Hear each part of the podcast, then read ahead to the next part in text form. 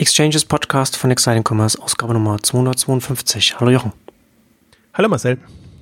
Heute wollen wir uns mit den Herausforderungen und Chancen der Foodbranche beschäftigen, was da, was da jetzt passieren muss in der neuen Normalität, die wir jetzt ja hier auch im Podcast ja auch schon besprochen haben und darüber reden und das wird natürlich uns weiter alles noch beschäftigen, die, die Umbrüche, die da jetzt gerade stattfinden.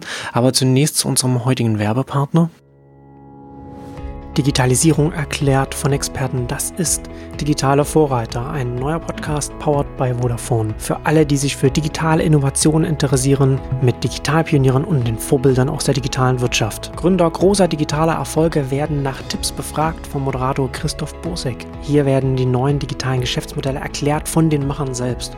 Also warum es funktioniert, wie geht es und wie werden die Herausforderungen gelöst. Hier können sich erfolgreiche digitale Manager weiterbilden. Mit dem Podcast kann man besser lernen und besser Bescheid wissen und vielleicht sogar am Watercooler etwas mit dem Digitalwissen angeben, das man sich so angeeignet hat. Jeden Monat gibt es einen spannenden Business Case zur Inspiration und zum Reindenken in ein digitales Thema. Letzten Monat ging es zum Beispiel um eHealth und davor um E-Commerce. Präsentiert wird der Podcast von Vodafone. Also abonniert digitale Vorreiter jetzt einfach über Spotify, Apple Podcast oder von wo ihr auch gerade zuhört. Digitale Vorreiter. Powered by Vodafone. Ja, die Online-Food-Branche, das ist natürlich jetzt gerade operativ strategisch auf allen Unternehmensebenen äh, höchst spannend, was da passiert, was, was da in Bewegung ist. Rewe Picknick, andere wollen wir heute darüber sprechen, aber lass uns mit Amazon einsteigen, die jetzt aus ihrem Fresh und Prime Now Kuddelmuddel ja jetzt nochmal irgendwie was, nochmal mehr Kuddelmuddel machen so ein bisschen, so zusammen mit Ultra, wie, wie haben Sie es genannt? Ultra fast? Äh, also so schnelle äh, Lebens schnelle Lebensmittellieferungen. Ne? Das ist, haben sie jetzt in den USA und, in Großbritannien jetzt gestartet ne? oder angekündigt. Genau, im Oktober, im Herbst haben sie es schon in den USA groß mit Pressemitteilungen angekündigt. Ja.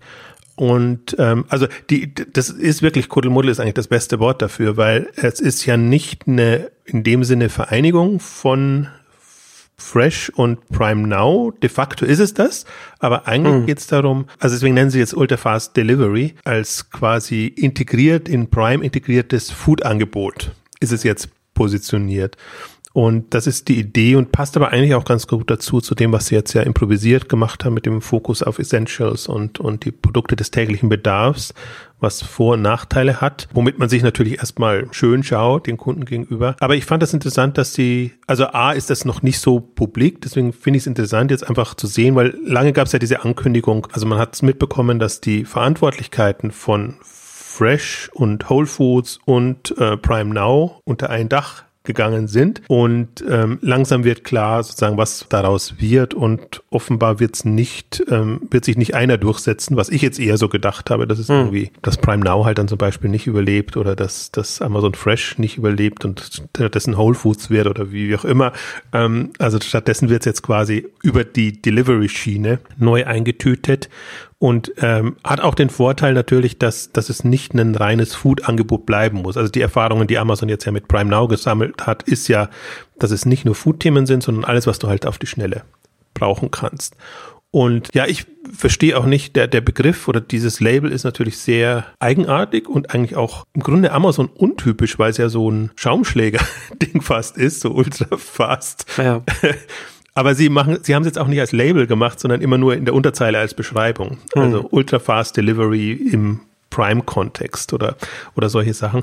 Aber man sieht im Prinzip, wo Amazon hin will und man sieht das auch nicht nur in dem Kontext, sondern auch, wie schnell sie jetzt ihre ähm, lokalen Depots aufmachen. Und auch ja schon bei uns. Und ähm, die Internet World ist dem mal ja nachgegangen und hat letztes Jahr irgendwie 20 ähm, Logistikorte äh, gezählt. Inzwischen, glaube ich, war es doppelt so viel und nochmal andere sind in der, in der Mache. Und man sieht ja auch, in welchen Orten äh, jetzt plötzlich diese Depots entstehen von, von Emden und äh, also jetzt im, im Norden Schleswig-Holstein viel. Bisher war es halt immer sehr metropolenbezogen. Und ich glaube, das ist die neue Infrastruktur, die jetzt natürlich für das Hauptgeschäft nützt, aber die im Food-Bereich natürlich dann auch nochmal äh, einen, Push geben kann. Und alles wartet ja im Prinzip seit zwei, drei Jahren, seit, seit sie in Deutschland gestartet sind mit Amazon Fresh. Wann wird das endlich mal ausgerollt. Und offenbar gehen sie da diesen Schritt zurück und warten erstmal, bis diese Infrastruktur, also logistische Infrastruktur da ist.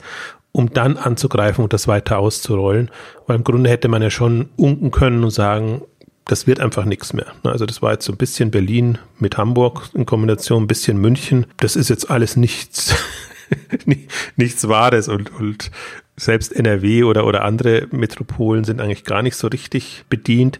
Aber ich glaube, da kann man jetzt, wenn man mal ein, zwei Jahre weiterdenkt, und sieht, was parallel, parallel, passiert und auch dieses Label sich vor Augen führt, kann man sich so schon vorstellen, dass der große Angriff eigentlich erst kommt. Und um so ein bisschen auf das Thema von der heutigen Ausgabe auch zu kommen und auch kommen muss. Also man sieht mhm. ja jetzt, wie schwierig das ist. Die Leute wollen Online-Food bestellen können nicht, alle sind ausgelastet, alle versuchen, also irgendwelche Lösungen zu finden, entweder nur die Stammkunden zu bedienen oder also wir können die Themen dann gleich, gleich mal durchgehen, was, was sich so alles so einfallen lassen. Aber im Prinzip ist das, äh, sieht man eigentlich jetzt stärker noch als vorher. Ich befürchte, vorher war es auch schon so, dass mehr Nachfrage da war, als man eigentlich bedienen kann. Und äh, jetzt wird es nochmal sehr viel klarer. Ja, was ich mich ja frage, ist, warum sie nach den USA jetzt das in Großbritannien machen wollen? Sind Sie da infrastrukturseitig so gut aufgestellt? Ist da was, oh, weil ich würde jetzt vom, vom Gefühl würde ich jetzt sagen, dass da Deutschland der attraktivere Markt wäre, weil es ja auch der, ist auch der größere Amazon-Markt, oder? Was Sie da einen, was Sie da einen Umsatz machen? Nee, das ist so ziemlich gleich. Also das, das ist so ein Wettrennen. Ich bin gar nicht sicher, ob sie in Deutschland jetzt schon drüber sind, aber naja, äh, England ist schon immer ihr, ihr, ihr Markt, wo sie vieles dann schon mal machen. Also man mhm. hat jetzt ja auch gesehen, der neue Logistikleiter kommt aus England und in England ja, haben stimmt. sie schon sehr viel sehr viel umgesetzt und deswegen kann man davon ausgehen, dass da viel jetzt versucht wird zu adaptieren, wobei man, wo der deutsche Markt ist ja nicht also in keinster Weise vergleichbar mit dem Englischen. Ja. Äh, nee, das schon, das ist schon eigentlich immer erst erster Markt, wo sie dann hingehen und oftmals gehen sie ja dann schon eher nach Japan und, und, und andere Märkte, bevor sie nach Deutschland kommen. Also ich habe schon immer das Gefühl, dass, dass Deutschland eher spät dran ist. Ja, jetzt kann man nur, natürlich nur fragen, ob das in der jetzigen Situation, also wo England natürlich Corona-Land unter, dreimal Land unter ist, jetzt so viel Sinn macht. Aber von, vom Rollout her gesehen ist das schon immer so die, die Geschichte. Und ich glaube auch, natürlich England tickt anders, weil sie so dieses, diese Megametropole London haben und, und das anders agieren. Aber ich meine, man hat es auch gesehen bei, bei dem Treasure Truck, der fährt auch schön vergnüglich da in, in England rum. Stimmt. Da ist ja, noch ja. gar nichts zu sehen. Also ist schon, ist schon weiter voraus. Ich vermute mal, liegt auch an der Sprache natürlich, dass man sich da leichter tut, äh, wenn man einen englischen, also einen amerikanischen Service ja. dann im englischsprachigen Markt ähm, äh, etabliert. Äh, aber war halt interessant, weil im Grunde Oktober, jetzt haben wir Frühjahr, ist nicht großer Unterschied. Ne? Also hm. kommt dann schon relativ schnell voran. Aber ich vermute schon, dass Deutschland noch eine Weile braucht. Aber ich fand es jetzt spannend auch als, als ähm, Entwicklung, auch genau aus der Not heraus und aus der Frage heraus, ähm, wo bleibt eigentlich äh, Amazon mit dem Fresh-Bereich? In Deutschland. Ja, ich, ich finde es vor allem interessant, wenn, wenn man sich anschaut, wie Amazon arbeitet, weil ich das, äh, ich hatte es ja schon Kuddelmuddel genannt, es, es kommt mir noch improvisierter vor als, als sonst. Und es ist ja sowieso schon als Endkunde die Unterscheidung zwischen Amazon Prime, Amazon Fresh, Amazon Prime Now nicht so super einfach, aber das kann man sich vielleicht noch so, äh, wenn man wirklich ein interessierter Amazon-Kunde ist, sich noch erarbeiten, aber dann halt noch irgendwas anderes noch, noch oder noch eine Verbindung von dem einen oder anderen zu haben. Äh, es wird nicht einfacher für die, für die Endkunden da durchzusehen, was, was sie wo eigentlich bekommen. Naja, ich glaube, dass immer noch diese Whole Foods Übernahme natürlich nochmal ein komplettes Umdenken bei, bei Amazon auch ähm, erforderlich gemacht hat. Ja. Und man sieht es aber auch, sie haben ja auch das Geschäftsmodell und das ist das, ähm, das Bezahlmodell komplett geändert. Also wirklich ja. weg von dem Gedanken, Amazon Fresh ist eine eigene Geschichte, wo du ein eigenes Abo abschließt und, und bezahlst, hin zu, jetzt kannst du ja im Prinzip bist du voll flexibel Amazon Fresh zu nutzen und musst nicht gleich auf, auf Jahre dich äh, irgendwie binden. Und ähm, also das haben sie entkoppelt, haben, haben andere Erlösmodelle machen. Und ich glaube, es ist, wird nur verständlich, wenn man sagt, Prime ist der Schlüssel jetzt zu dem ganzen Thema. Hm, dann kommt zum ganzen Fresh oder. Lebensmittel im Prime-Kontext. Und das ist eigentlich auch das, das Vermarktungsmodell jetzt ähm, in USA. Und ich vermute, das werden sie ähnlich auch so machen, dass, dass man gar nicht mehr jetzt Amazon Fresh so als eigenen Service hat. Also hat man immer noch, weil es einen eigenen Warenkorb. Ich glaube, das war ja auch das Problem, immer, immer Fresh als Abo nochmal zu etablieren, auch mit der entsprechend langen Laufzeit, mit der sie, die sie angefangen haben, weil das ja dann für viele dann auch nochmal, man ist schon Prime-Kunde, Prime-Abonnent und dann noch Fresh. So, das ist ja, das geht ja meistens, das ist ja dann auch da, selbst wenn das da nicht gekoppelt war, Hand, Hand in Hand gegangen. Und das ist halt schon irgendwie relativ viel verlangt von einem Haushalt oder von einem Kunden, dann mehrere Abos abzuschließen, um dann von demselben Anbieter dann äh, sich, sich beliefern zu lassen. Ne, ich glaube, das ist eher so, äh, Mittel zum Zweck gewesen. Also ja, ja, am Anfang ist es halt wirklich, rechnet sich halt wirklich nicht und dann, dann hältst du die Hand bei den Kunden auf. Ich glaube, inzwischen haben sie die Hersteller so weit, dass sie es refinanzieren können. Und im ersten Moment fragt man sich ja mal wirklich, warum jetzt auf einmal Fresh quasi kostenlos im Prime mit hm. drin in USA. Also es ist ja ein hm. extremer, hm. extremer Unterschied. Und wenn man die ganze ja also vorher haben sie es ja versucht immer zu argumentieren, warum auch Preiserhöhungen gab es ja alles, äh, warum, warum das notwendig ist. Und jetzt, aber ich meine, jetzt haben sie ohnehin diese volle Logistikoffensive, wo sie in den USA, also du siehst das auch an den Kosten, die, die explodieren in den Bilanzen bei, bei Amazon im, im Halbjahr, äh, also im Jahresbericht schon und jetzt im Quartalsbericht auch. Also das, das ist extrem nach oben gegangen, weil sie das natürlich jetzt alles ähm, selber finanzieren, aber offenbar jetzt von der Infrastruktur oder von der, von den Strukturen so weit gerüstet sind, dass sie das machen können und, und einfach jetzt die, also letztes Jahr schon und dieses Jahr und die nächsten Jahre einfach, glaube ich, dafür nutzen, um das Geschäftsmodell seitig so zu integrieren, dass du halt kostenlose Lebensmittel im Prime-Abo drin hast. Also wir werden es dann vielleicht schon ein bisschen erhöhen, aber ist natürlich schon heftig, wenn man jetzt in den USA gegenüber Walmart oder, oder anderen ähm, sich das überlegt, die natürlich da irgendwie mitziehen müssen. Target ist auch vergleichsweise äh, Assad stark angegriffen in, in, in dem, dem Segment. Also ist schon kühn. Ja. Aber es ist offenbar jetzt das Bestreben und in, in, im Grunde ja interessant, weil dann, dann macht es keinen Unterschied mehr und Amazon hat quasi das Ziel erreicht, was es ja immer wollte. Produkte des täglichen Bedarfs ja. sind der Treiber des Geschäfts, ja. bringen die Frequenz und irgendwann wirst du halt zu den Lebensmitteln noch irgendwelche Amazon-Produkte dazu bestellen. Also genau, ist, genau. ist interessant. Und das ist ja letztendlich, und das ja, das haben wir ja auch schon in Exchanges ja auch schon drüber gesprochen. Das ist ja auch, äh, geht ja auch umgedreht. Prime muss das ja drin haben. Also nicht nur, dass man da, dass es ein enorm großer Markt ist, mit dem man groß viel Umsatz machen kann, sondern auch auf strategischer Ebene auch wichtig, damit man auch Prime-Kunden und das ganze andere Geschäft, was da, da dranhängt, an was, was da, was da mit Prime dann alles ermöglicht wird, damit das funktioniert, da, da müssen die Waren des täglichen Bedarfs, da müssen Lebensmittel drin sein, weil wenn man einen anderen Anbieter nutzt, bei dem man regelmäßig Nahrungsmittel kauft, dann könnte Prime im, als Bedeutung im Leben von einem Prime-Abonnenten irgendwann absinken und dann, und dann muss ich dann entscheiden, okay, das braucht man vielleicht gar nicht. Also es geht ja da auch einfach um den, wie du schon sagst, die Frequenz, um den konstanten Zugang um, um, und die Rolle beim Endkunden und deswegen schon extrem wichtig. Umso, umso interessanter, dass sie sich, wie, wie lange das Drama um Fresh jetzt schon, schon anhält und wie schwer sie sich da jetzt doch über die vielen, vielen Jahre getan haben.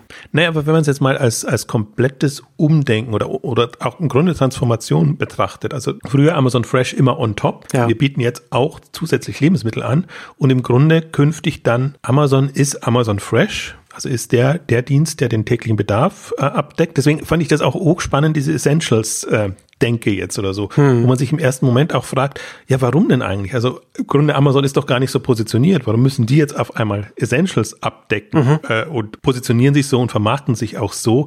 Ähm, das wäre jetzt nie mein Amazon-Fokus gewesen. Aber damit ziehst du eigentlich, und damit, also im Shareholder Letter hat, hat er das ausführlich ähm, auch beschrieben, die, diese, diese Philosophie und was damit äh, zusammenhängt. Da siehst du eigentlich schon das Denken von Amazon, das jetzt wie bei vielen anderen auch vorgezogen wurde und das ist jetzt schon propagieren obwohl sie im Grunde noch gar nicht so bereit sind. Aber ich glaube, das jetzt erst schon mal als Testcase genutzt haben, mit den ganzen Kollateralschäden natürlich auch, dass sie alle ihre anderen Lieferanten und zum Teil auch die Marktplatzpartner natürlich damit erstmal äh, also irritiert haben, sagen wir mal so, ja. ähm, weil die natürlich davon ausgegangen sind, also glaube ich, auf so einen, so einen Schwenk nicht unbedingt erwartet haben. Ja, also und deswegen fand ich das schon eine, also mich hat's auch erstmal irritiert, diese Essentials-Denke, weil ich mir gedacht habe, ist das jetzt das Moment, die Läden sind ja offen, die stationären und, und alle, also insofern, ähm, aber ich, ich habe es wirklich für mich so ein bisschen interpretiert als Blick in die Zukunft, den Blick in die Amazon-Zukunft.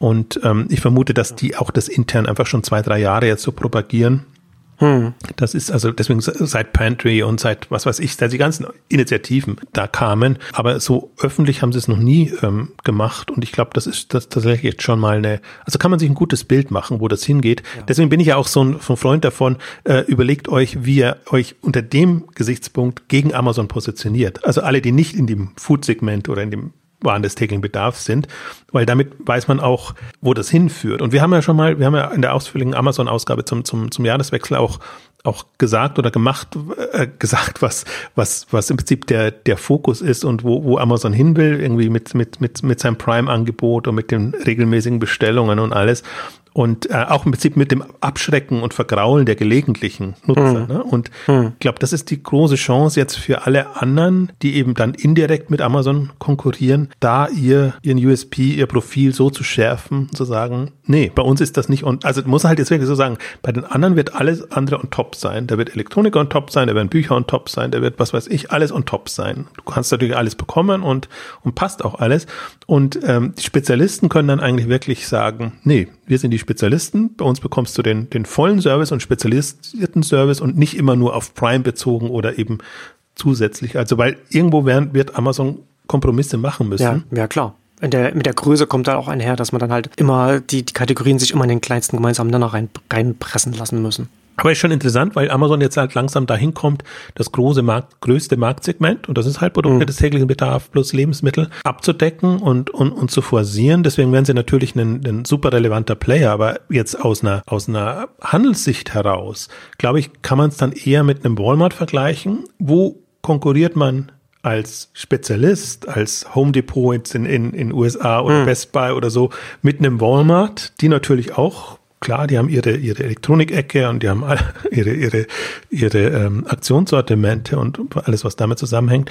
Ähm, aber ich glaube, da, so würde ich mir jetzt das zukünftige Amazon vorstellen. Also das ist ein bisschen, Walmart ist, ist im Grunde zu altbacken als, als Bild, aber jetzt von der, von der Rolle und von, von der Funktion, glaube ich, muss man sich einen Amazon von morgen eher als, als Walmart mit Entertainment fand so interessant jetzt im, im Quartalsbericht haben sie jetzt eine Gliederung eingeführt und dann ist, ist es Shopping und Entertainment ist alles, mhm. was, da würde Amazon Fresh und, und alles reinfallen. Da siehst du jetzt auch schon im Grunde alles, was unter Prime fällt, aber das ist so der Denkansatz. Also wenn man halt mal so ein Label sieht, ist es, ist es, wird es dann klarer, weil sie dann die Geräte und Alexa und die Geräte quasi als, als eigene Kategorie haben, Web Services und Community und Sustainability haben sie, haben sie noch als Thema. Ähm, das sind so die vier, vier Bereiche jetzt und ich fand das aber sehr, sehr aufschlussreich, weil vorher war natürlich immer alles in einem drin, weil sie ja immer auflisten, was sie für Errungenschaften in dem jeweiligen Quartal haben. Also ich glaube, das ist ganz interessant jetzt. Ich, ich habe dann dann auch nochmal nachgeguckt, ob dieses Essentials auch wirklich ein, also ein essentieller Bestandteil ist, aber es ist eigentlich eher nur ein, ein Label und, mhm. und, und dachte eigentlich wirklich so, da würde man jetzt so aus dem Shareholder Letter oder so mal die, die Kernbotschaft von dem Amazon bekommen. Aber so ist es dann auch wieder nicht formuliert. Also es gibt einen riesen Block über Amazon Essentials und welche wichtige Rolle es jetzt in dem Corona-Kontext hat. Aber es ist nicht so, dass man daraus sieht, jetzt Amazon ist Amazon Essentials. Also das dann auch wieder nicht. Deswegen ist für mich eigentlich mehr so dieses, dieses Walmart-Bild ähm, ist macht's für mich klarer, aber ich komme halt dann für mich so ein bisschen weg. Ich hatte ja lange Zeit auch so das Bild Amazon als Nahversorger, ja. was Prime Now und, und solche Sachen angeht.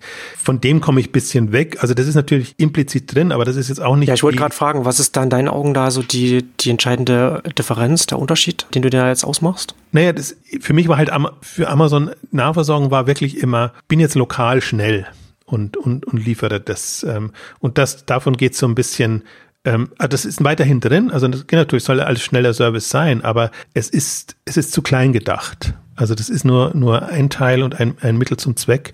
Und ähm, ich glaube, diese, dieser Walmart-Ansatz mit lokalen Komponenten bringt einen dann weiter.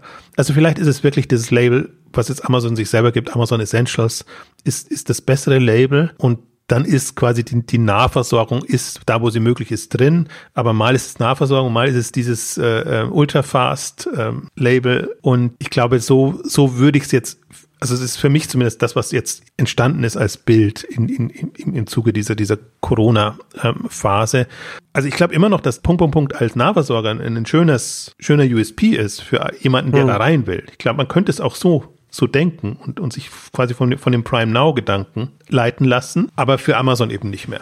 Also da würde ich, ich meine, es ist ein Unterschied zu Amazon vorher als Distanzhändler oder als, als reiner Versender mit wenigen Zentrallagern, definitiv. Aber der, der Drall geht jetzt für mich doch in, in eine andere Richtung. Und aber meinst du nicht, dass es das letzten Endes nur eine Frage des, des Zeitplans ist oder des Zeithorizonts, dass es jetzt das Essentials quasi der Ansatz jetzt, den täglichen Bedarf, das alles abzudecken, die Ebene ist, auf der man dann überhaupt ein Nahversorger sein kann, der dann auch entsprechend dann einen, Graben um, um sein ganzes Geschäftsmodell hat, weil er eben die Essentials erfolgreich, nachhaltig und breit in der Masse mit den entsprechenden Skaleneffekten alles äh, umsetzen kann. Und dann kann man ja dann auch on top, da hat man ja dann, ich meine, da ist, hat man ja den Zugang und dann ist man ja Marktplatzplattform, über die dann alle anderen Händler, Hersteller angebunden sein können und dann mit der Logistik und so weiter. Und dann ist man eben der Nachversorger. Ich meine, das ist ja eine riesige Größenordnung, aber das geht ja schon Hand in Hand, oder nicht?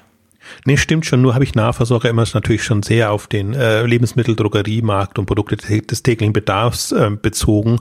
Und jetzt geht's ja eher in die Richtung, dass das quasi die, die Basis wird und du dann alle anderen Produkte dann eben auch noch ja, da hast, ja. weil, weil sie dann eben auch die können ja ihre Lager so strukturieren, dass sie dann einfach ja. wissen, okay, da haben wir jetzt Bestseller oder Aktionen oder was auch immer. Im ja. Grunde auch das schon, was die, was die Lebensmittelhändler auch machen. Und das können wir dann mit dieser Infrastruktur und den lokalen kann sie jetzt ja nicht mal My City Depots nennen.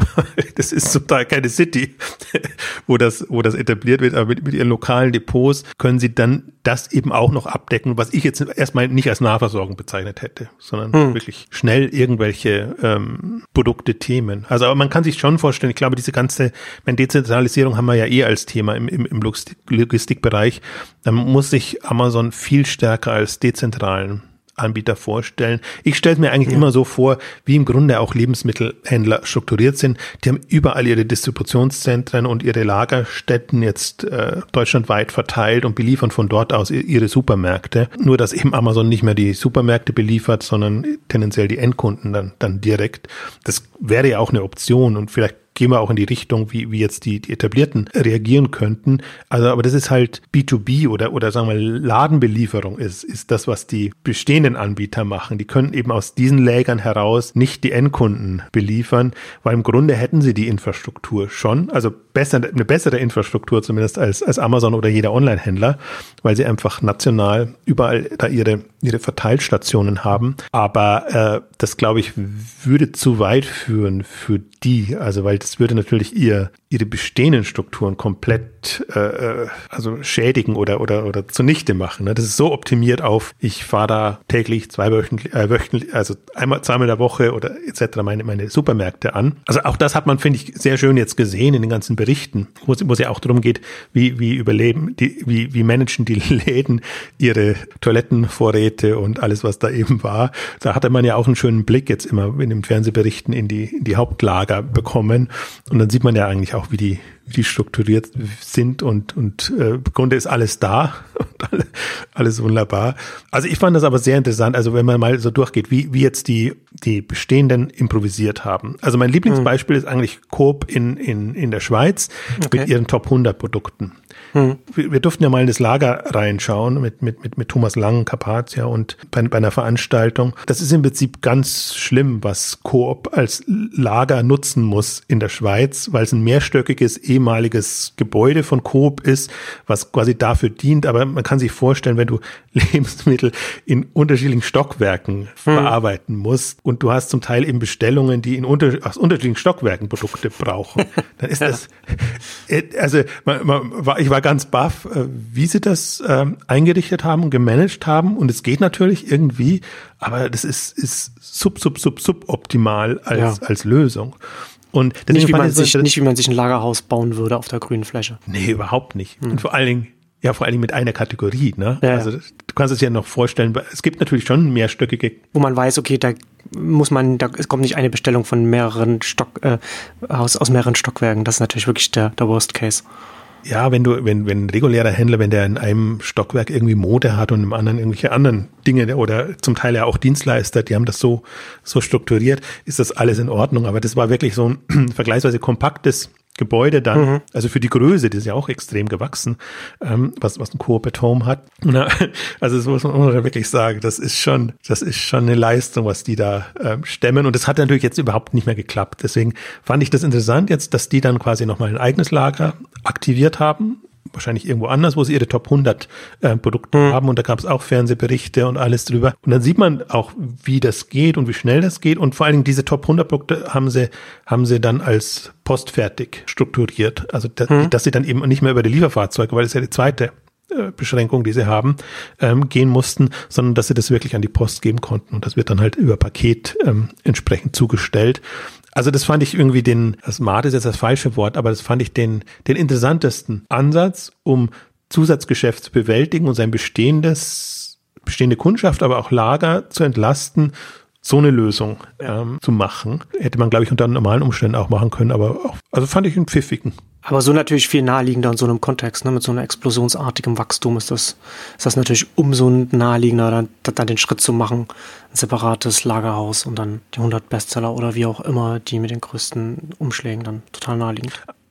Aber ich meine, da sieht man halt auch, was, was da für ein Potenzial da ist. Hm. Also was Beschränkungen die halt in, den, in der Regel in den Lieferfahrzeugen und in, in Timeslots liegen, was die ausmachen. Ja. Also wenn du also jetzt war es natürlich durch die explosionsartige und Entwicklung und auch durch diese natürlich Vorsicht der Leute oder zum Teil eben auch, weil sie es äh, auch nicht können, also in den Laden zu gehen und, und, und dort einzukaufen. Ähm, da war es natürlich mal ein, ein Riesensprung, aber ich glaube, dass die Leute weiter sind. Wir sind 2020 und ich glaube, seit spätestens fünf Jahren würden mehr online Lebensmittel bestellen, wenn es nicht mit diesen. Wenn die Angebote besser wären. Ja, also das, Sagen Slot, so. Also du möchtest ja. dich halt nicht nach dem Slot des, des, des Lebensmittelhändlers richten, sondern du möchtest eigentlich die Produkte dann, wenn du sie brauchst und wenn du weißt, du bist zu Hause. Ne? Also du hast ja auch die eine oder andere ähm, Story da in, in, in dem Kontext, wie, wie einfach oder wie, wie schwer das dann ist und wie wenige machen. Also unser eins hat noch die Geduld oder als Familie bist du zum Teil auch darauf, darauf angewiesen, hast du gar nicht so sehr die, die Flexibilität. Dann lässt man sich darauf ein, aber wie viele sagen dann, habt mich gern und dann gehe ich lieber in den Laden und dann habe ich es gleich und, und schneller. Und ich glaube, das, das vergegenwärtigt sich noch keiner, weil wir haben, wir haben ja schon zig Food-Ausgaben gemacht und haben ja eigentlich immer gesagt, die Generation, die nachwächst, die ist einfach verwöhnter in Anführungszeichen, also die möchte sich's bequemer machen, leichter einfacher. Oder die weiß, dass es besser sein kann.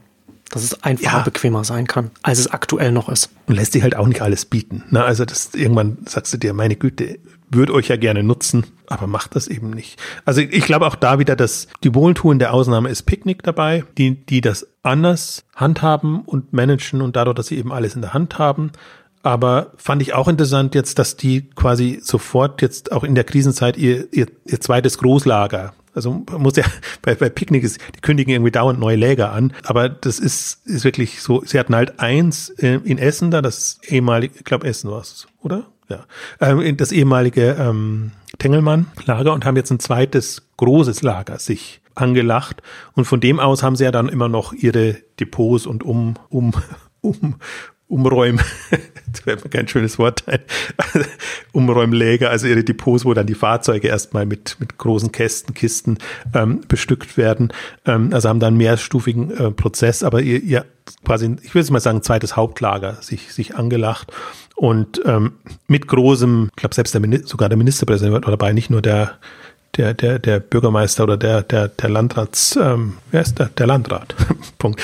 Ähm, also mit großem ähm, PR-Brimborium und mhm. quasi als, als Offenbarung für den Lebensmittelhandel, was ich so auch interessant fand, weil die waren alle nicht zu. Also da muss man eigentlich nicht einen, einen Onliner ähm, pushen oder, oder da, da besonders hervorheben. Und äh, ich bin mal sehr gespannt. Für mich ist so ein Picknick, auch, auch ein Flaschenpost, auch ein, auch ein ähm, Pierre Schader hat auch über Durst Express ähm, ausführlich berichtet und auch ein Interview gehabt, wo man auch sieht, mh, hm, wie die in die Phase überstanden haben oder, oder welche Ambitionen sie auch haben. Also sie stocken natürlich alle extrem auf und für die wäre es natürlich jetzt die, die perfekte Zeit, um das wirklich zu pushen. Ne? Und ähm, ich meine, Picknick ist ein super regionaler Player. Alle würden sich freuen, ob in Berlin, in München oder wo auch immer, wenn die groß angreifen ja. würden. Wir sitzen glaub, auf der Warteliste hier. Ich habe mich, hab mich auch eingetragen.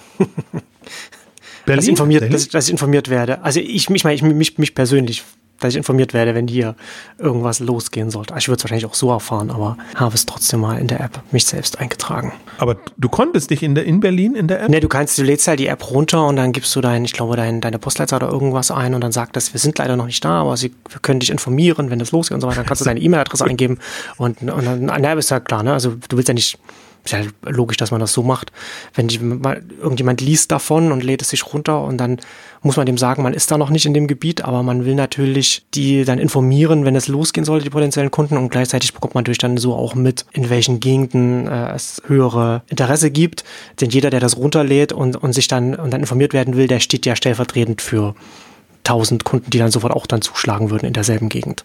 Jetzt dachte, dachte ich schon, das wäre schon akuter. Genau, das ist, das ist ihr regulärer Prozess und genau, genau. natürlich nee, jeder, nee. der da der Bedarf Aber hat. Da äh, gibt sonst nichts, nichts zu berichten von Picknick Berlin.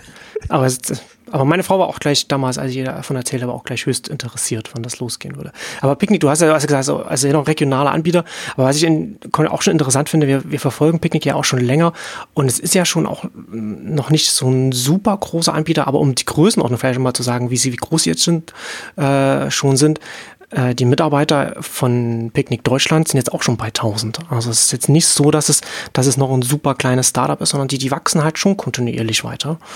Ja, und wenn man bedenkt, in welcher kleinen Region Genau. Also flächenmäßig, nicht, nicht äh, bevölkerungszahlmäßig, ähm, sie erst aktiv sind. Ja, ja, deswegen bin ich da auch sehr, sehr gespannt oder die haben dieselben Probleme, also auch, auch, ähm, die können natürlich jetzt auch die, die Nachfrage nicht so bedienen, hm. wie man sie eigentlich bedienen können müsste. Aber sind zumindest eine, für mich ein Lichtblick, weil ich, also wenn man mal jetzt da in, in, in NRW, wer ist ja Rewe der, der direkte Konkurrent und es ist ja nicht so, dass Rewe nichts tut und das, das, das dann nicht voranprescht und, und macht. Aber da sieht man halt auch, wie, wie landunter ein, ein Rewe ist oder hm. auch ein Bringmeister jetzt in, in anderen Regionen und wie die also auch da, vielleicht wenn man da nochmal kurz drauf eingehen, was die für Lösungen gefunden haben. Also spannend war, also die Info habe ich jetzt erst bekommen, dass das Rewe dann eben auch nicht nur auf eigene Fahrzeuge setzt, sondern auch auf Mietfahrzeuge. Ich habe aber dann allerdings mitbekommen, eben auch durch, durch, durch Infos ähm, von Nutzern, dass sie zum Beispiel auch, äh, auch in, in Hamburg und, und anderswo ähm, Mietfahrzeuge schon des Längeren einsetzen, also so drei, vier Jahre. Das heißt, es ist immer schon eine, eine Option. Nur man nimmt natürlich sie genauso ähnlich wie bei Amazon. Amazon nicht wahrgenommen, solange die Prime-Fahrzeuge nicht rumgefahren sind. ja. Und es waren Unmengen an, an, ja. an Amazon-Fahrzeugen, die rumgefahren sind. Und, und ähnlich ist es natürlich dann auch bei, bei Rewe, wenn die mit einem Mietfahrzeug äh, fahren. Ich dachte irgendwie so, ja, irgendwie smart, weil jetzt gerade natürlich die, die Mietfahrzeuge oder in der der heißen Phase nicht so begehrt waren, nimmt man doch die und äh, kutschiert damit seine Lebensmittel also seine Zusatznachfrage letztendlich aus, aber ist wohl nicht so. Und, und das Zweite, was ich dann eben genau im, im Kontext mit Picknick dann eher wieder eigenartig finde, also im ersten Moment richtig, weil sie jetzt die, die Abholung natürlich forcieren und sagen, wir können nicht alles zustellen, aber wir können es so vorbereiten, dass wir es dann nur mehr am, am, am Supermarkt abholen müssen, also Drive-In quasi mit Walk-In, hm. also ohne, ohne jetzt in den Laden zu müssen.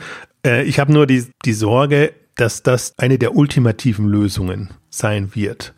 Und daran glaube ich halt nicht. Ich glaube, dass es kurzfristig eine gute Lösung ist, wo man das Problem entschärft. Aber das ist so meine Sorge oder das ist so die typische Denkweise jetzt von dem, von dem klassischen Anbieter, dass er versucht, die bestehende Infrastruktur zu nutzen und, und dann denkt, das wäre jetzt die bequeme Variante für den Kunden. Weil während es die bequeme Variante für den Anbieter ist. Absolut. Also ich glaube, die, die Kunden, die, die zur Wahl haben, Rewe abholen ja. oder Picknick liefern lassen. Ja. Die würden immer. ja, das sagt niemand, die, ja, nee, ich will jetzt noch einen kurzen Ausflug machen, um mein online gestelltes ja, äh, da abholen zu dürfen. Damit ich mal eh die Füße vertreten. Genau. Und das große Waschmittel, das möchte ich einfach mal wieder. Das möchte ich tragen. tragen. Ich, wenn, wenn schon die Fitnessstudios zu sind, dann will ich wenigstens das Waschmittel nach Hause tragen dürfen. Genau, das, das ist meine Alternative. Ich muss jetzt sparen. Ich, das ist jetzt meine Alternative zum Fitnessstudio. Ich habe ja. da meinen, meinen täglichen Gang und ich suche mir nicht den nächsten Supermarkt aus, sondern ja. den, der, der genau. zwei Kilometer weiter weg ist, weil dann habe ich das alles. Also ja, vielleicht geht, mit geht. einer Klappe. Aber das ist ja, aber das Interessante ist ja schon auch, mir ist noch mal ein bisschen was aufgefallen jetzt in den letzten, in den letzten Wochen, in denen wir verstärkt auf Online-Bestellungen auf auch gesetzt haben für unsere Wocheneinkäufe. Picnic ist ja ein Mobile First Player, äh, die mit der mit der App und da muss man auch die Denke drin haben.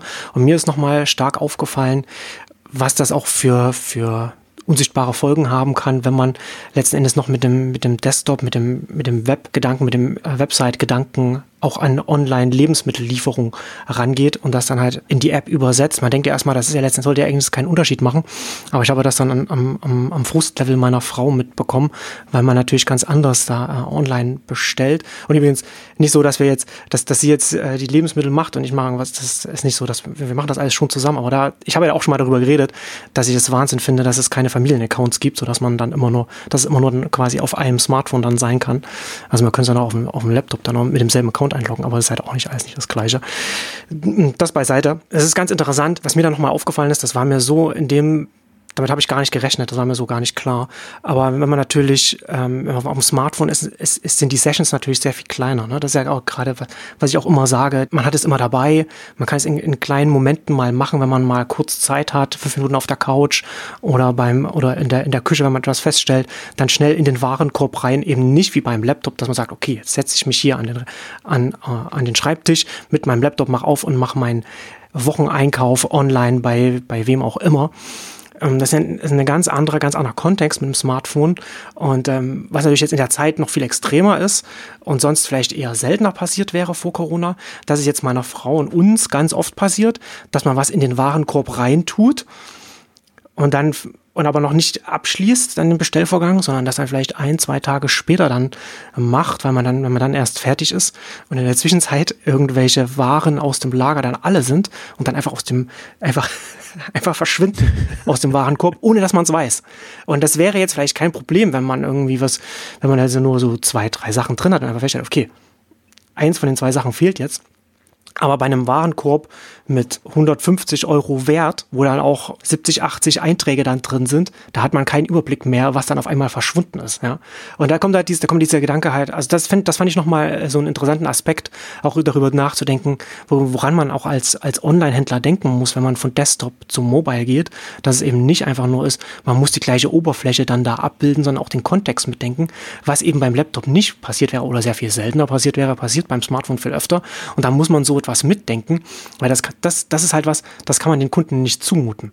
Beziehungsweise das ist halt dann so dieser, dieser unsichtbare Frust, der da dann bei den Kunden entsteht, weil man sitzt halt dann da, was, was ist denn jetzt auf einmal weg? Was habe ich denn? Ich, man, man weiß das ja nicht, ne? Man bekommt auch keine, normalerweise müsste dann eigentlich die App eine Notification rausschicken. Dieses, dieses Produkt mussten wir leider aus ihrem Warenkorb nehmen, weil, weil es gerade nicht vorrätig ist. Und zusätzlich müsste man da noch irgendetwas sagen, müsste man, müsste es noch in der App dann noch etwas geben äh, für, weiß ich nicht, man sagt, haben wir jetzt gespeichert für, wenn es wieder verfügbar ist, dann können Sie es wieder leicht wieder hinzufügen oder irgend so etwas, ja, um den, den Alltag vom Kunden mit zu organisieren. Ja, und ich, also ich verstehe nicht, wie man, wie man als Anbieter so etwas übersehen kann, weil ja letzten Endes wir ja jetzt zum Beispiel als Familie und du machst, du machst den Wocheneinkauf, du hast einen wirklich großen Warenkorb, du bist ja eigentlich ein, ein perfekter Kunde, ja. Äh, und, und so jemanden musst du ja so gut wie möglich mitnehmen. Und ähm, ich habe ja auch schon, weiß gar nicht mehr, es ist schon ewig her, in der Exchange auch mal darüber gesprochen, dass letzten Endes ja auch diese so Online-Lebensmittel müsste man ja auch sehr viel mehr äh, wie eine, wie eine To-Do-Listen oder eine Einkaufslisten-App auch denken, ja, um, um das, um das eben mitzudenken. Und das war, das war sozusagen das Positive, wie ich das, was man da machen könnte. Und das war halt sozusagen die andere Seite der Medaille. Das ist halt das Negative, wenn man das halt eben nicht macht, was dann beim Kunden passiert. Und das ist natürlich jetzt gerade in der Zeit, wo, wo, wo es operativ alles drunter und drüber geht und ausgelastet ist, sowas halt ständig passiert, wiegt das halt noch schwerer, aber das ist natürlich trotzdem auch ein grundsätzliches Thema. Und das, also das fand ich nochmal so ein schönes, interessantes Beispiel für so die unsichtbaren Folgen, wenn man, wenn man so einen Übergang zu einem anderen Kontext nicht mitdenkt. Ich glaube, du hast es missverstanden. Das ist ein Feature, das ist das Gedächtnistraining. Zum Fitnesstraining kommt das Gedächtnistraining dazu. Das ist ja, das brauchen, das, das brauchen ja auch Eltern äh, kleiner Kinder, brauchen auch Gedächtnistraining. Das dort durch den Schlafentzug hat man ja dann auch ein schlechteres Gedächtnis. Absolut. Also das ist, nee, äh, äh also guter Punkt oder genau der Punkt und und das ist ja auch deswegen, warum also man sieht, also wir hatten ja diese Mobile Session von von Picnic da mhm. auf, auf dem Meetup und da hat man einfach gesehen, was was für einen Unterschied es macht, wenn man es rein mobil nur denken kann und die haben halt ja. keine Desktop-Anwendung, deswegen versuchen sie da das alles so zu optimieren und wirklich da vernünftige Lösungen zu entwickeln. Im Übrigen um um das eine Thema da ähm, gemeinsamer Warenkorb oder oder Haushaltswarenkorb äh, meines Wissens Netto hat das und ich habe es mir noch nicht genau mhm. angucken okay. können, aber aber die hatten das mal angekündigt oder es wurde mal angekündigt in, in den Medien. Also die haben zumindest mal eine, eine Haushalts-App oder eine, eine Mehrnutzer- mhm. äh, App für den Bereich, was ein anderes Thema ist, was notwendig wäre. Also dass man nicht unbedingt immer mit demselben Account reingeht, sondern oder wie auch immer man das dann dann strukturiert. Ähm, ich glaube auch, das ist ein ist ein Thema, was was da relevant wird, um nochmal einen kurzen Rückgriff zu, zu Amazon zu machen. Es ist ja immer noch so, dass, dass Amazon zwei unterschiedliche Warenkörbe hat für Haupt und Fresh und sogar für Prime Wardrobe zum Beispiel im mhm, Fashion-Bereich mhm. haben sie auch nochmal einen separaten Warenkorb. Also ich glaube, das ist auch ein, ein Grund. Also das kann nicht ja. so weitergehen. Irgendwann muss ja. das irgendwie eine, eine, vernünftige Struktur geben. Aber, ja. die, aber die Ansätze sind natürlich konträr. Ja, also bei Amazon auch äh, frage ich mich auch schon länger, warum da das Familienthema so rudimentär verfolgt wird, weil da die werden eigentlich auch prädestiniert, da mehr zu machen an allen, an allen Enden. Also sie machen da so ein bisschen was, aber nicht so super viel, wie man das eigentlich erwarten würde von einem Unternehmen in der Größe und in dem Alter. Ja, da ist es noch, noch historischer natürlich stark geprägt. Das verstehe ich schon auch, dass das alles gewachsen ist. Ähm, aber ich glaube eben genau durch dieses Umdenken jetzt, ähm, da werden auch neue Strukturen entstehen. Und ich, ich würde jetzt auch sogar so weit gehen und sagen, auch das Smartphone ermöglicht neue Strukturen, was du halt vorher hm. im Webkontext nicht konntest oder was einfach auch keinen Sinn gemacht hat. Ja, ähm, ja so ja, genau. Deswegen glaube ich ja auch so stark daran, dass, dass jetzt eine, eine Welle von neuen Mobile-Playern kommt, also Mobile First oder Mobile Only oder wie auch, man, wie auch immer man sie nennt, die, die sich darauf fokussieren können. Hm. Und deswegen finde ich Picknick so ein gutes Referenzbeispiel, weil die das eben über, über rein mobile machen können. Deswegen kann man sich, glaube ich, da viel angucken. Ist natürlich immer schwierig, vielleicht auch teilweise frustrierend, sich das anzugucken als, als Webplayer, weil man zum Teil denkt, sofort sieht, was ich gerne machen würde, was ich aber nicht machen kann, weil ich es natürlich dann webseitig wieder nicht so umsetzen kann. Also deswegen glaube ich sehr dran an die Spezialisten, die da noch kommen werden, hm. dieses, dieses ja. ganze Jahrzehnt, das da jetzt ähm, uns bevorsteht. Jetzt würde ich gerne, lass uns noch mal ein bisschen weitertreiben, auch jetzt wie, wie, ich glaube, jetzt sieht man ja alles, was so die die Einschränkungen sind, Beschränkungen, äh, was, was das Problem ist, wenn wirklich geballt online Lebensmittel bestellt werden. Und dann würde ich nochmal ein bisschen Richtung Ausblick gehen wollen, dass, dass wir wirklich mal gucken, was, wenn man sich jetzt mal, wenn man mal fünf oder zehn Jahre weiterdenkt, wie würde denn die, die Zukunft des, des Online-Lebensmittelhandels aussehen? Weil ich glaube, ein Thema ist jetzt auch sehr klar geworden. Also gerade wenn man äh, schon Beschränkungen im Supermarkt hat, äh, zwei Meter Abstand und dann kommen noch die ganzen Online-Shopper. Das können jetzt, also sind ja in der Regel Leute, die im Laden dann die, die Warenkörbe zusammenstellen. Ähm, das einfach jetzt und gerade die, die, die natürlich, also Startups, die das per se schon machen, propagieren das natürlich extrem, dass sie sagen, okay, wir sind halt kein Instacart zum Beispiel, also wer jetzt Get Now oder, oder also so, so ein Lebensmittellieferdienst, der aus dem Laden heraus liefern muss, sondern wir sind Lieferdienste, die eigene Lager sich aufbauen und die Ware da schon mal horten oder, oder bauen. Und in den USA ist das, also Farmstead ist so ein, ein, ein, ein Beispiel, aber auch andere, die das pushen. Ich fand das jetzt auch sehr interessant, dass Delivery Hero das ähm, extrem angekündigt hat in der letzten Quartalsmitteilung, aber natürlich nur nicht für Deutschland, sondern für alle anderen Märkten. Also dass sie, dass sie Sortimente aufbauen Lebensmittel, Drogerie etc., hm. diese dann liefern. Hm. Weil die sind ja eigentlich rein virtuell bisher gewesen, aber das war schon was, was, was ich damals geschrieben habe, als eben äh, Lieferando äh, Lieferheld übernommen hat, dass ich gesagt habe, das ist eine Option. Auf, auf der Konferenz, auf der K5 letztes Jahr haben sich dann eher weit weggetan, weil sie sagen, das trägt sich nicht für uns, ähm, jetzt auch, auch Lebensmittelprodukte zu liefern. Ähm, aber das ist dann noch, noch mal eine andere Situation, wenn du ein eigenes Lager aufbaust und, und hm, dann da ja. reingehst, dann bist du in einer ähnlichen Situation wie bei Picknick und kannst dir andere Lösungen überlegen. Und ich glaube, das ist das ist die eine Variante, dass, dass ich hoffe und ich glaube, dass neue Player kommen, die das, und wenn sie es nur regional machen, mit, mit, mit einem Ding, im Prinzip auch so ein bisschen das, das was wir, ähm, ähm, jetzt fällt mir der Name nicht ein, mit, mit dem Los Angeles, äh, Yummy, mit dem äh, Los Angeles Dienst mal beschrieben haben, die halt nur zwei, drei vergleichsweise überschaubare Läger haben mhm. und damit ihren, ihren Halbstunden-Service ähm, hinbekommen. Ähm, natürlich da in einer gut betuchten Gegend, wo man dann auch entsprechend preislich abbilden kann. Aber das war ja, die Idee war ja eher sozusagen, sich so mal den, diesen Ansatz zu vergegenwärtigen. Und ich glaube, das kann regional super kommen, super funktionieren und muss nicht auch immer in den Metropolen passieren. Das kann auch in, in kleineren Städten, also kleineren, sagen wir mal, bis, bis 100.000 ähm, Einwohner oder meinetwegen auch 50.000 Einwohner. Da kannst du, wenn du einen so einen zentralen Supermarkt, also in denen niemand darf, dir, dir baust, kannst du, kannst du dir sowas auch überlegen und dann kannst du es testen, ob das klappt. Also das wäre für mich so der, der Yummy-Ansatz, die, die halt auch mhm. mit beschränktem Markt, das aber vom Beginn an mussten sie eben profitabel sein, dass sie es hinbekommen haben. Also die Ausgabe können, könnte man sich gerne nochmal anhören. Das war eine komplette Stundenausgabe nur zu dem Thema und auch zu den Erlösmodellen, die damit zusammenhängen. Und in Kombination, und das finde ich eben auch einen anderen interessant, mit den ganzen Automaten, die jetzt kommen. Also Lebensmittelautomaten im großen Stil, also kompakt äh, Supermärkte, weil das ist das zweite große Manko, finde ich, diese Regalstrukturen und diese, diese überholten Strukturen, ähm, wo du halt auch nicht weder automatisieren noch semi-automatisieren kannst, sondern ja. das musst du halt relativ arbeits- und zeitaufwendig dann nutzen. Und ich glaube, dass das auch nochmal jetzt einen Boom geben müsste. Und wenn, wenn sie smart sind, machen es die Etablierten auch. Ansonsten machen es Newcomer. Ähm, und das sind ja immer kombinierte. Das sind ja immer so, so Angebote, wo du im Prinzip auch noch eine, eine Theke vorne haben kannst. Und dann kommt halt das, fällt, da fällt mir jetzt auch das Wort nicht ein, das vorkonfigurierte oder, oder zusammengestellte Paket, Tüte was mhm. immer, äh, Schüssel äh, kommt raus und dann kannst du das ähm, dir tatsächlich auch abholen zur Not. Aber du kannst es eben genauso gut deinen dein, dein Boten geben und das dann entsprechend ähm, weiter vertreiben. Also das ist für mich eigentlich so, das sind wir, also es waren vorher schon die Zukunftsthemen, aber ich glaube, das wurde jetzt nochmal sehr viel klarer, dass das die Themen sein können, die in fünf Jahren und also die nächsten fünf oder die nächsten zehn Jahre dieses ganze E-Food-Segment ja. vorantreiben können. Es hat halt als, als Antrieb noch einen neuen Aspekt bekommen. Ne? Vorher waren es waren es Kosten auf der einen Seite, die man, die man damit sparen kann, wenn man das dann äh, erfolgreich hinbekommt und eine Be Bequemlichkeit beim Kunden, aber jetzt natürlich auch so ein, das, das höhere Sicherheitsbedürfnis der Kunden äh, sollte dann eigentlich da auch für eine höhere Nachfrage oder wird für eine höhere Nachfrage sorgen.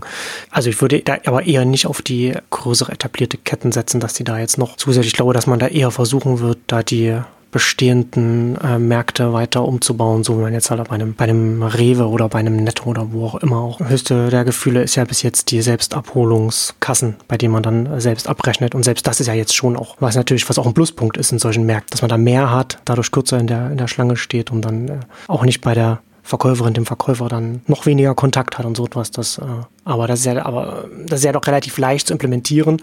Und das, was du sagst, oder wofür, worüber wir hier jetzt reden, eine größere Automatisierung ist ja, wie du schon gesagt hast, die kann man nicht einfach auf einem bestehenden, äh, auf eine bestehende Supermarktfiliale oben drauf flanschen.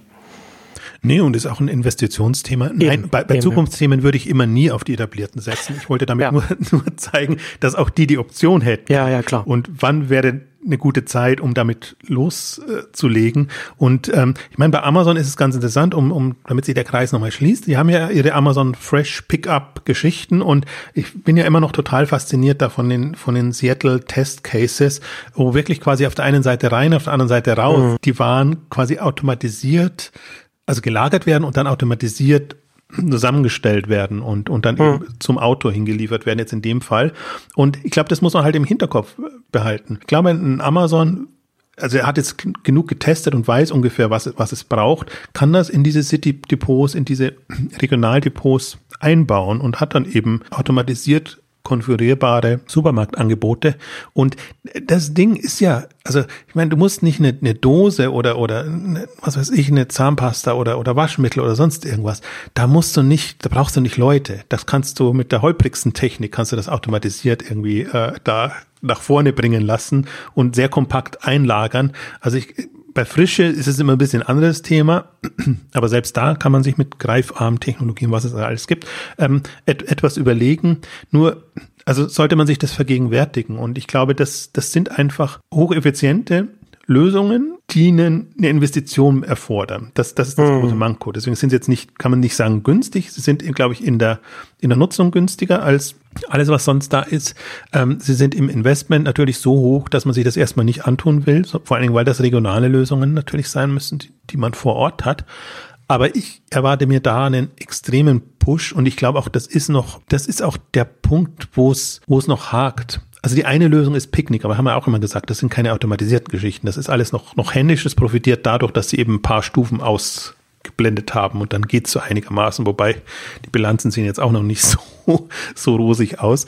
Und aber das, das wären wirklich, ähm, das wären fortschrittliche Zukunfts fähige Lösungen. Und ich finde halt so interessant auch, weil, weil jetzt durch diese Krise und das ist jetzt mal Corona, aber wir haben wahrscheinlich immer wieder Viren und was weiß ich, was da alles kommt, oder wir werden sensibilisierter sein, was solche Sachen angeht, ja. ähm, dass man so eng an eng durch die durch die Regalreihe sich quält, nicht unbedingt als wohltuend empfindet künftig. Ja, das wird auf jeden Fall Auswirkungen auf die darauf haben, auf jeden Fall. Und naja, und wie gesagt, also das sind ja reine Spekulationen, aber man muss ja immer noch davon ausgehen, dass das jetzt ein Thema ist, das jetzt nicht dieses oder nächstes Jahr vorbei sein wird. Das wird ja vielleicht ein bisschen ab, abschwächen äh, insgesamt gesellschaftlich, aber äh, solange es keinen Impfstoff gibt und der ist nicht absehbar wann, das wird keinen Spaß machen, da eng äh, durch, die, durch die Gänge im Supermarkt zu gehen.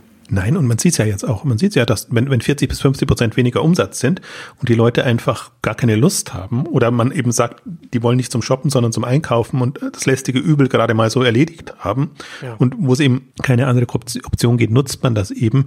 Aber es ist halt, finde ich, nochmal interessant, weil es nicht nur aus dem Online-Gesichtspunkt interessant ist, sondern im Prinzip auch nochmal klar wird, wo sind die Schwächen des klassischen stationären Einzelhandels und wie können die ausgeglichen werden? Und man sieht ja, dass zum Teil nur durch Online-Lösungen gerade ausgeglichen werden können, sondern dass man sich andere Lösungen, die aber alle schon im Prinzip schon propagiert wurden jetzt die letzten drei, vier Jahre, dass, dass die sich viel besser eignen, um da vernünftige online-getriebene oder mobile-getriebene mhm. Angebote hinzubekommen.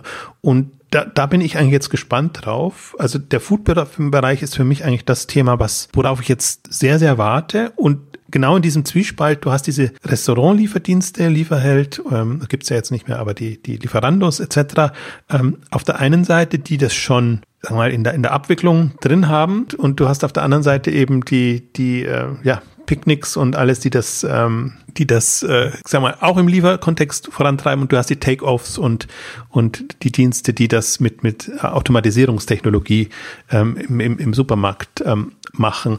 Und ich wollte noch eine eine Anmerkung, eine Spitze wollte ich noch machen, weil im Prinzip, weil darauf achtet eben gerade niemand, dass Amazon diese Technologie auch hat, weil alle gerade auf die Amazon Go Technologie achten, die Amazon hm. extrem voran pusht, weil sie die natürlich auch an andere geben wollen ich möchte jetzt mal nicht ausschließen, dass sie auch die, die, die Automatisierungstechnologie an andere geben wollen.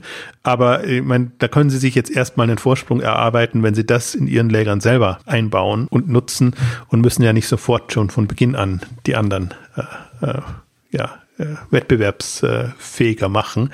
Also ich glaube, das ist, das muss man sich auch immer vergegenwärtigen. Was ist gerade ja auf der Agenda? Was wird PR-seitig gepusht aus guten und nachvollziehbaren Gründen, äh, ist auch eine, ist technologisch eine spannende Lösung und ist natürlich für alle spannend, die halt die, die, die Flächen haben. Ich finde es ja nicht eben so spannend, weil ich, ich finde auch Amazon Go, ich habe mir auch nie vorstellen können, dass Amazon mit Amazon Go für sich ein Geschäftsfeld sieht, also im mhm. Endkundenbereich, im B2B-Bereich, ja, super toll. Das, ja. das ist natürlich schon mal das ist cool, das ist spannend und das ist irgendwie, ja, für, für mich fällt es fast in so, so nicht ganz, aber fast so in die Richtung Gimmick, ähm, Geschichte, weil wenn du es anders löst, brauchst du diesen ganzen technischen Overhead. Ich hätte es fast Quatsch gesagt, technischen Overhead nicht, weil du dann eben mit Automatisierungstechnologie kommst du sehr viel weiter und dann musst du nicht die Leute da ins, ins Lager reingehen lassen, sondern hast du da, weißt du, wo die Produkte liegen, und dann kommen die, die vorne rausgeschossen. Also fand ich ja vorher schon spannend, aber ich hoffe jetzt, dass es so ein bisschen einen Auslöser gibt, ähm, dass, dass diese Food-Lösungen jetzt, jetzt vorankommen und gepusht werden. Und ähm, ja, wie du sagst, ich muss es leider so sagen, muss, muss leider zustimmen, es werden wahrscheinlich nicht die Reves und die Edekas und die Aldis etc. Ähm, die Treiber sein, sondern ich hoffe da auch sehr, dass das einfach auch, auch anderen und Newcomern das bewusst mhm. geworden ist. Ja, wobei ich auch glaube, ähm, ich würde da, wie gesagt, bei so etwas auch, also wenn man schon zu etablierten Playern guckt, dann so eher so die in die Anführungszeichen zweite Riege äh, schauen, also die, die noch ein bisschen kleiner sind, die noch expandieren können.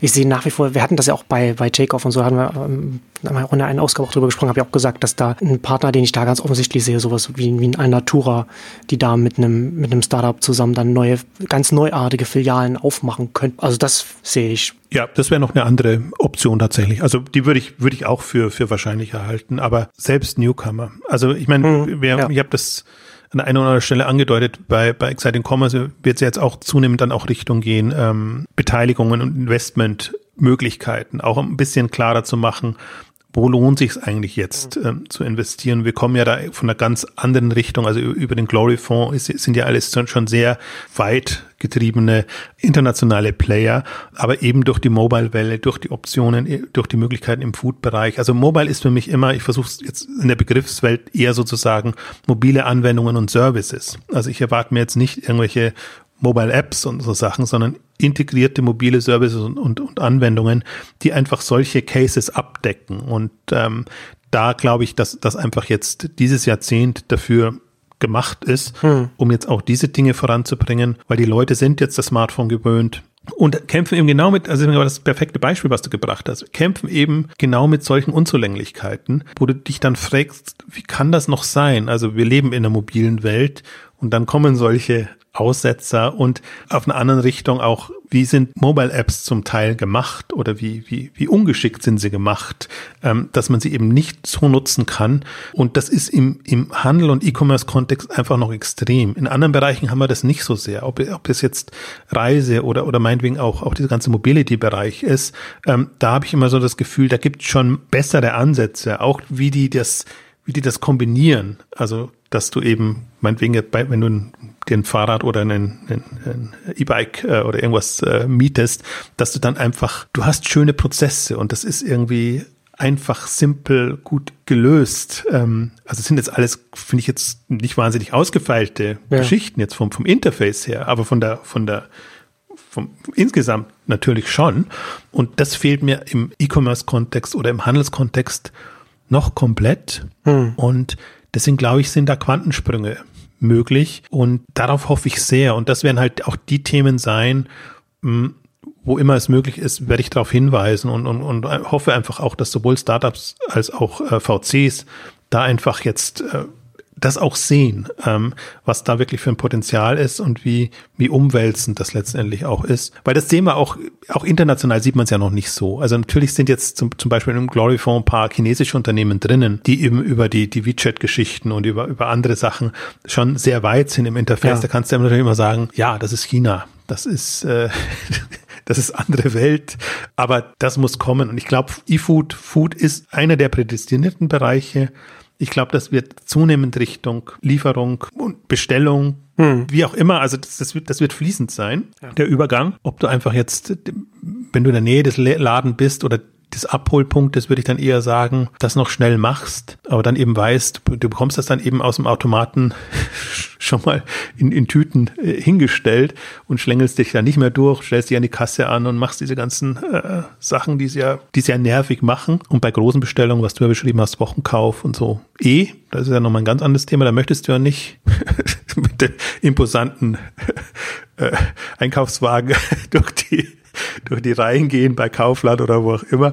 Also da, da, da bin ich sehr gespannt. Deswegen finde ich auch dieses, also das wird sich jetzt nicht von heute auf morgen lösen und heute können wir ja nur in der Ausgabe machen, so ein bisschen auf die Unzulänglichkeiten hinweisen, die einfach jetzt also offenbar werden. Äh, da, da sieht man eigentlich, was, was da an Potenzial ist und, und wie sich das alles noch, ähm, noch ändern kann. Und ich hoffe jetzt sehr, dass das wirklich dadurch jetzt nochmal klar geworden ist, wie akut es ist. Weil ich, es ist wirklich, es ist unsichtbar.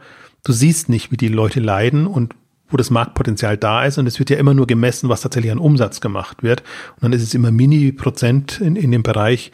Und ähm, da traue ich den ganzen Daten und Erhebungen auch nicht, weil ich glaube, die nicht die wahre Nachfrage rausfinden kann, weil ja. du kannst ja auch nicht von Leuten erwarten, dass sie die Fantasie haben, wie wäre meine Idealvorstellung. Genau. Ähm, da da, da gibt es zu wenig Beispiele noch in dem, dem Bereich, finde ich, um das herauszufinden. Genau, absolut. Ja, es bleibt auf jeden Fall viel zu tun in der Foodbranche und ebenso viel Potenzial. Und damit kommen wir zum Ende unseres großen Food Updates. Vielen Dank fürs Zuhören und bis zum nächsten Mal. Tschüss. Tschüss.